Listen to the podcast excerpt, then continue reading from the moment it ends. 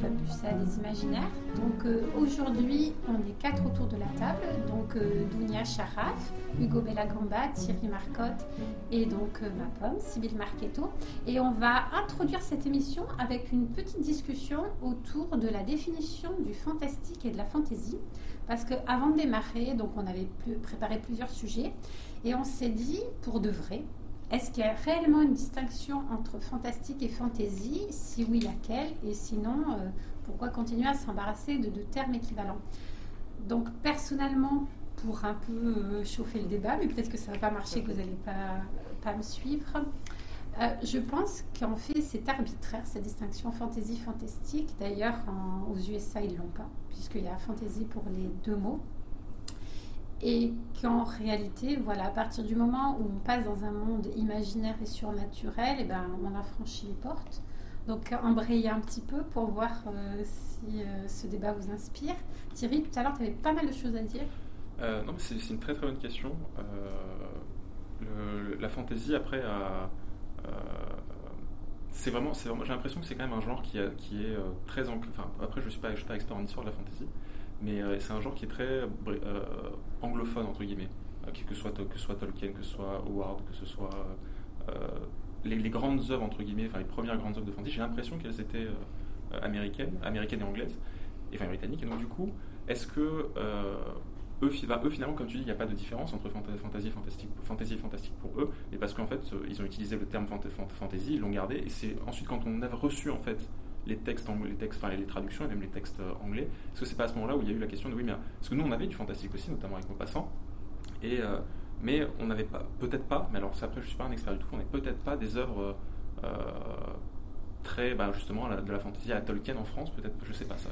En fait, si je te suis, on aurait utilisé le mot fantaisie avec l'arrivée des textes, qui en fait étaient des textes de fantastique, et peut-être pour des raisons marketing ou pour les distinguer des anglo-saxons. Peut-être. On se serait, toi, tu seras peut-être un peu plus expert sur ces questions, pas du tout. Ou on est trop, quatre euh, non-experts euh, assumés? Non, on est non, ouais, voilà, moi je suis un, un dilettante assumé en tout. Euh, mais en fait, il n'y a pas, pour moi, c'est d'abord des questions d'étiquette aussi éditoriale, hein. c'est-à-dire que les, éditeurs, à l'époque où les éditeurs régnaient en maître, ce qui est en train d'être la fin du règne des éditeurs, euh, nous avions euh, les collections de fantasy, les collections de fantastique, les collections de science-fiction, donc il y avait un intérêt commercial à les distinguer aussi au cours du XXe siècle. Après, la confusion entre fantasy et fantastique, au final, oui, pourquoi pas, parce que Finalement, en France, on a eu beaucoup des romans fantastiques à la fin du 19e siècle, je pense, le roman gothique notamment. Et donc, il y avait ce côté imaginaire, ce que André-François Ruot, je crois, appelle le monde secondaire, en fait. Le monde secondaire, c'est parce qu'il existe un monde au-dessus du monde réel, ou en deçà du monde réel. Et là, on peut être soit dans le fantastique, soit dans la, la fantaisie. Donc, moi, je ne suis pas du tout expert sur ces étiquettes. Mais je pense qu'à partir du moment où la magie intervient, où l'irrationnel intervient, on est aussi bien dans la fantaisie que dans le fantastique. Alors, si on devait trouver une origine à la fantaisie, pourquoi pas euh, les fables de La Fontaine où les animaux parlent, après tout, n'est-ce pas une forme de fantaisie euh, à la française De toute façon, oui, oui, c'est tout à fait de la fantaisie, mmh. clairement. Oui, là, il n'y a pas de toute. Enfin, je pense qu'on est faire la qualificatif. Toi, Dounia, qu'est-ce que tu en penses hein, par rapport ben, Moi, je, je, commencerai par. Euh, ça m'a rappelé quelque chose, un souvenir de, de jeune écrivaine tentant de se faire publier. Quand j'ai essayé de faire publier mon roman euh, qui s'appelle Fatoum, la prostituée et le saint, Saint S-A-I-N-T, euh, qui, était, euh, qui se passe donc au début du siècle au Maroc, du, dernier siècle au Maroc. Et en fait, je l'ai envoyé à Albin Michel, sans me dire c'est de la fantaisie. Pour moi, c'était un roman où il y avait une dimension fantastique, réalisme magique, parce que c'est des relations entre un saint qui est perdu quelque part et qui se manifeste à travers une jeune prostituée pour qu'on le retrouve. En plus, il y a une histoire, puisque c'est des relations entre les juifs et les musulmans de l'époque. Et ce qui s'est passé, c'est que j'ai reçu une lettre de, je ne sais pas si c'était une chef éditoriale, je sais plus, ça remonte à quelques années, qui me disait elle voulait le texte, ça l'intéressait, mais qu'elle ne savait pas si c'était un conte ou un texte historique, parce qu'il y avait aussi tout un arrière-fond historique réel. Et elle n'a pas pris mon texte. Donc du coup, je pense que si on parle de la France, c'est ça.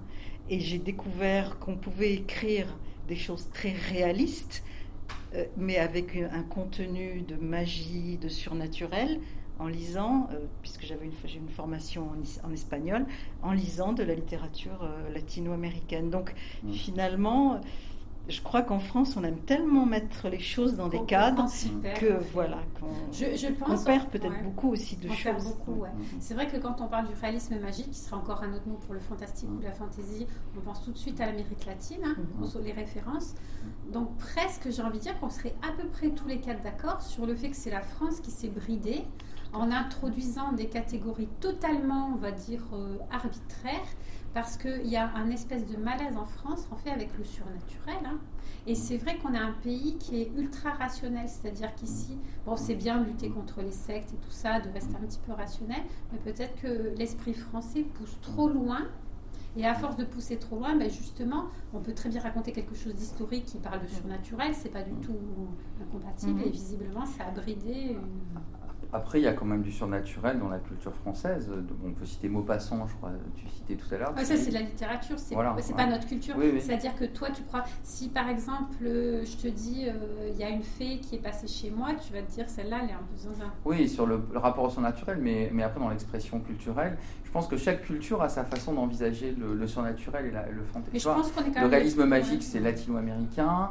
Le fantastique est très, euh, très français, ou en tout cas plutôt latin, on va dire.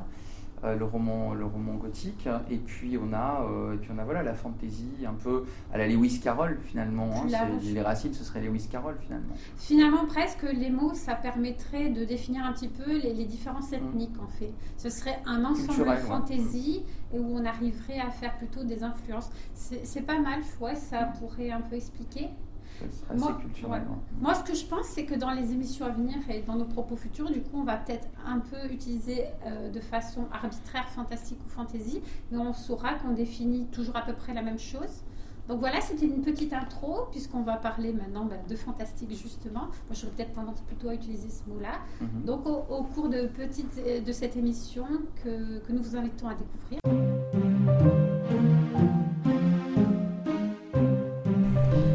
Charaf, on est amis, mais pas seulement, c'est pas pour ça qu'on est là aujourd'hui. Tu es autrice franco-marocaine, mhm. bibliothécaire, et on s'est rencontrés autour du projet Nice Fiction. Et on s'est mis, en commençant à parler, en apprenant à devenir amis, copines et tout ça, on s'est mis à parler toutes les deux de fantaisie. Donc en début d'émission, on a introduit un peu le fait que fantastique, fantasy, pour nous, c'était un peu la même chose. Et donc, euh, quand on s'est mis à parler de fantaisie, toi qui as cette double culture franco-marocaine, tu t'es fait une réflexion oui, je me suis demandé si, euh, si notre culture, donc ma culture euh, marocaine et maghrébine, pouvait me permettre d'écrire de la fantaisie. Fantasy que je lisais beaucoup. J'ai beaucoup lu de fantasy. J'ai commencé. Quand tu dis que tu as beaucoup lu de fantasy, tu peux nous citer quelque chose Je te cite euh, tout de suite le premier. J'avais 12 ans et en cours de français, on nous a présenté Bilbo le Hobbit de Tolkien. Donc vraiment, j'ai mis le pied tout de suite dans le classique. Et petit à petit, j'ai... Bah, j'ai donc tu lisais en français en fait la j'ai, j'ai, Je suis bilingue de naissance, donc j'ai toujours... Euh, mais j'ai toujours lu en français. Mais t'en lisais pas Parce que mon instruction s'est faite en français, pas en arabe. Et, et qu'en fait, en arabe, je ne suis pas sûre qu'il existe une fantaisie. Et comme il en existe une, c'est pas exactement ça que tu veux nous dire. Donc, du coup, comment tu reformulerais ça Et comment, comment je reformulerais ça? Eh je, je, Si je reprends l'aspect mythologie, l'aspect un peu qui est beaucoup dans la fantaisie, qui est l'aspect médiéval, qui va parfois jusqu'à il y a des comment dire, il y a des grosses influences aussi du XVIe siècle la Renaissance aussi. Ça, c'est un, aspect de la fantaisie. Je vais un peu te reprendre. Vas-y. C'est-à-dire que c'est vrai que euh, c'est la fantaisie qui nous est arrivée avec Tolkien, dont on parlait tout à l'heure, qui nous est arrivée de l'Amérique. Mais euh, la fantaisie française fantastique est n'a pas forcément cette dimension médiévale. C'est peut-être euh, quelque chose qui nous est venu voilà, dans le cinéma. C'est vrai que Le Seigneur des Anneaux nous a beaucoup baigné, mais cette dimension, on va dire, liée au médiéval qui est quand même occidentale, et pas forcément quelque chose qu'on devrait inclure forcément dans la fantaisie C'est l'aspect historique qui donne peut-être son squelette à la fantaisie occidentale. Voilà, fantaisie occidentale, voilà, c'est ça. C'est quand on, on, a des, des, romans qui, quand on a fait un peu d'histoire, même si on n'est pas un historien de formation, euh, les châteaux, les chevaliers, enfin, il y, a quand même toute une culture qui, qui, qui est redressée avec la magie, mais c'est quelque chose. Voilà. la légende du roi Arthur, euh, Voilà, ou, euh, je ne sais pas si le, chevalier inexistant, par exemple, qui, qui, est un roman contemporain, et qui finalement euh, reprend cette, toute cette mythologie de toute cette histoire de là c'est du coup c'est Charlemagne et en fait c'est ça qui fait je me suis dit mais comme j'ai écrit beaucoup de, en, en m'inspirant de l'histoire euh, d'événements historiques euh, au début, j'essayais d'écrire des romans historiques. Et puis, je me suis rendu compte que c'était une inanité parce que je ne pouvais pas être dans la tête des gens d'il y a 200 ans, 300 ans. Je ne pouvais pas savoir vraiment. J'avais des, des récits. Oui, mais tu avais ton regard d'aujourd'hui. Voilà, je ne peux pas mettre dans la tête d'un homme euh, du XIVe siècle. C'est même en lisant des, récits qui ont été faits à cette époque, je peux approcher un petit peu. Donc, euh, mais ça donne quand même euh, une structure. Et je me suis dit, mais je vais écrire. Je vais effectivement Nice Fiction. J'ai rencontré beaucoup d'auteurs, beaucoup de créateurs. On a beaucoup échangé. Et je me suis dit, mais pourquoi moi je n'écrirai pas de la fantaisie assumée? C'est-à-dire, je reprends ma culture et j'en fais de la fantaisie. quand tu dis ma culture, tu parles là du Maroc. Du Maroc. Euh, parce que c'est avec elle, celle-là que j'écris. Enfin, effectivement, j'écris euh, surtout sur le Maroc, donc c'est cet aspect. Disons, je vis dans une culture, je travaille dans une culture, j'ai fondé ma famille dans une culture qui est la France, celle de la France, mais en même temps, j'ai gardé des liens. un euh, imaginaire très fort, voilà. un rapport. Exactement, c'est le rapport est imaginaire parce que le pays dont je parle s'est transformé beaucoup, même si j'y suis née, c'est plus du tout le même pays. Quand j'y vais maintenant, je suis comme une étrangère presque, sauf par l'imaginaire. Donc je me suis dit sur quoi je vais tabler. Et on avait eu un débat sur quand une culture croit au surnaturel, qui est, le cas du Maghreb. Est-ce que c'est du Est-ce que c'est de la fantaisie? On va se faire une petite parenthèse pour expliquer parce que nous, toutes les deux, on a beaucoup débattu là-dessus, donc euh, on a quand même des mhm. auditeurs qui vont se dire mais de quoi ils parlent? Donc l'idée, alors du coup, je reviens un petit peu en arrière et je vais m'étaler un petit peu. Euh, la question, donc précédemment, s'est posée fantastique, fantasy. Mhm. Personnellement, je me la suis posée quand j'ai regardé des séries comme Buffy contre les vampires et Supernatural. Pourquoi ces deux séries? Parce que Buffy commence comme une série classique de fantastique, puisqu'il y a de la chasse aux mm. vampires et aux démons. Et rapidement, il y a une dimension mythologique qui apparaît. Et cette dimension mythologique, on va la retrouver dans Supernatural, qui, pareil, commence par de la chasse aux créatures surnaturelles. Et petit à petit, on introduit des dieux. Et c'est là où j'ai commencé à trouver qu'il y avait peut-être euh, pas de discontinuité entre fantastique et fantasy, parce que dès qu'on introduit un aspect mythologique, on recrée, on fait un monde qui a des influences extérieures qui n'est pas notre monde et on bascule dans de la fantaisie. Et on a eu, toi et moi, cette discussion mhm. parce que, en fait, qu'est-ce que les créatures surnaturelles? En fait, c'est les créatures qui n'existent pas selon nos conceptions. Par exemple, tout à l'heure, je reparlerai d'un autre pays, hein, la Corée du Sud, mais c'est pour mhm. tout à l'heure. À partir du moment où la plupart des gens autour de nous croient que les fantômes ou les créatures, mettons le Wendigo, les fées existent, si tout le monde croit qu'elles existent, la conception réaliste du monde est qu'elles existent.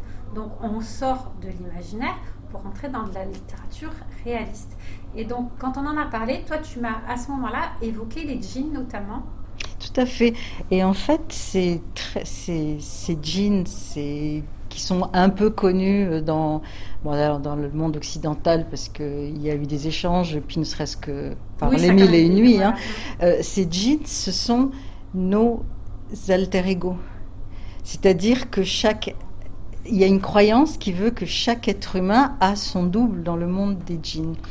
Et ça va très loin. C'est une croyance réaliste, on va dire. C'est euh, une, croyance, c'est une croyance euh, que les djinns existent. Donc il y a des, je ne sais pas, je ne suis pas assez euh, calée en religion parce que c'est aussi dans la religion. La religion reconnaît l'existence des djinns et comme celle des anges, comme celle des démons.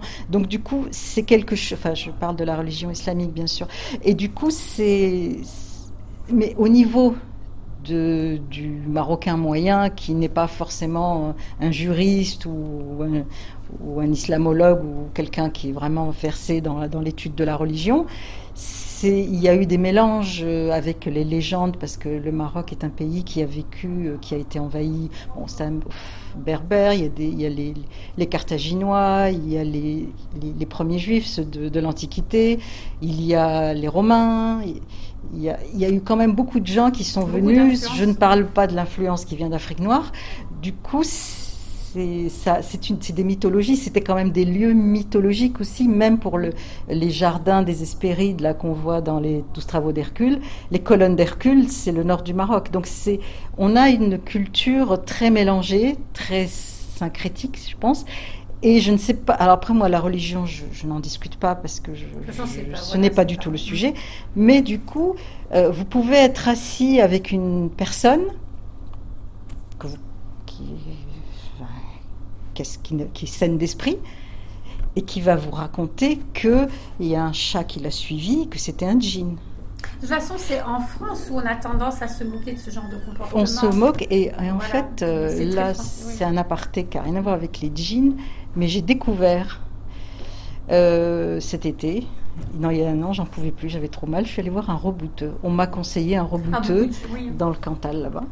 Et en discutant après avec les gens du village et autour, on se rend compte qu'il y a toujours des croyances. De toute façon, oui, oui, euh, surnaturelles, magiques, qu'elles sont là, mais qu'on les cache parce qu'on ne veut pas qu'on se moque de vous. Mm. Mais dès qu'on sent que vous n'allez pas vous moquer, dès qu'on est ouvert. mais alors du coup, c'est des portes qui s'ouvrent vers un univers. Mais on se dit, mais si, je suis en France. Et c'est de ce pays de, cartésien.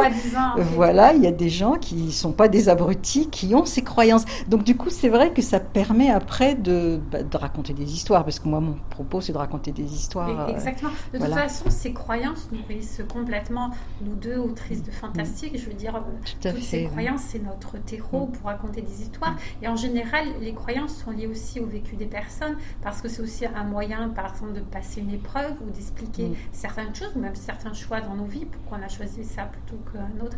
Donc, du coup, on va un petit peu accélérer parce que c'est vrai mhm. que le temps passe et que je pense qu'il y aurait plein de choses à dire. Tu t'es approprié avec confiance, on va dire, une fantaisie marocaine. J'ai essayé de. Alors peut-être que je suis prétentieuse, j'ai inventé cette, euh, cette, euh, cette fantaisie. J'ai eu quelques retours du Maroc un peu surpris parce que c'est pas ce qu'ils ont l'habitude de lire. Je vais faire une petite parenthèse pour montrer à la caméra donc le bracelet de Joar que tu as écrit. Donc c'est une novella, donc c'est assez court. Et par exemple, voilà, c'est un de, ces exercices de fantaisie marocaine que tu as fait. C'est tout à fait. C'est comment euh, euh, dans un fond sur un, arrière-fond historique réel, sociologique réel, que, qui m'a demandé un peu de travail parce que ça se passe à la fin du 19e siècle au Maroc j'ai créé donc une histoire avec des djinns et l'idée c'est que il y a un, pauvre gars dont on, à qui on vole sa fille. Les djinns volent sa fille et en fait il y a toute euh, il y a de la magie, il y a même de la sorcellerie en fait parce que comment il va essayer comment il, peut lui arriver à rentrer dans l'autre monde pour aller reprendre sa fille et comment sa fille intervient à son tour Bon, euh, moi, c'est n'est pas des contes de fées que j'écris, donc à la fin, la femme finit toujours par agir et décider de son destin. Bon, il faut le lire, quoi. Mais du coup... De toute façon, voilà, c'est court, c'est une novella, donc on va pas spoiler parce que c'est dommage. Oui, oui, puis c'est ouvert, c'est des paysans, c'est vraiment des paysans. Je pense que ça reste des paysans.